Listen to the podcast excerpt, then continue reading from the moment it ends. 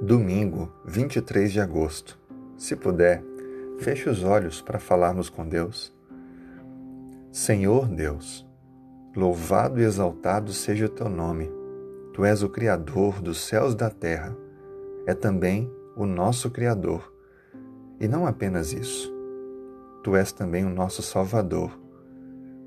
Fez um de nós, para que pudesse dar a vida em nosso lugar vencendo assim a morte, pagando o preço pelos nossos erros, nos garante então a salvação. Obrigado por Jesus Cristo, o nosso Salvador. Obrigado pela noite que tivemos, pelo descanso. Obrigado pelo início de uma nova semana.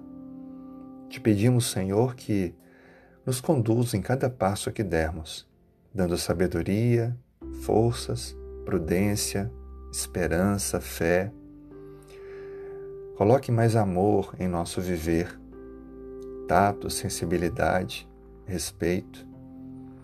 Que possamos, ó Pai, em cada atitude, amar ao nosso semelhante, amar nossa família, as pessoas que estão tão próximas de nós, cuidar mais do tempo, ter mais sabedoria na administração desse tempo que tem passado tão rápido por favor, Senhor, que façamos escolhas que nos aproximem, aproximem mais de Ti.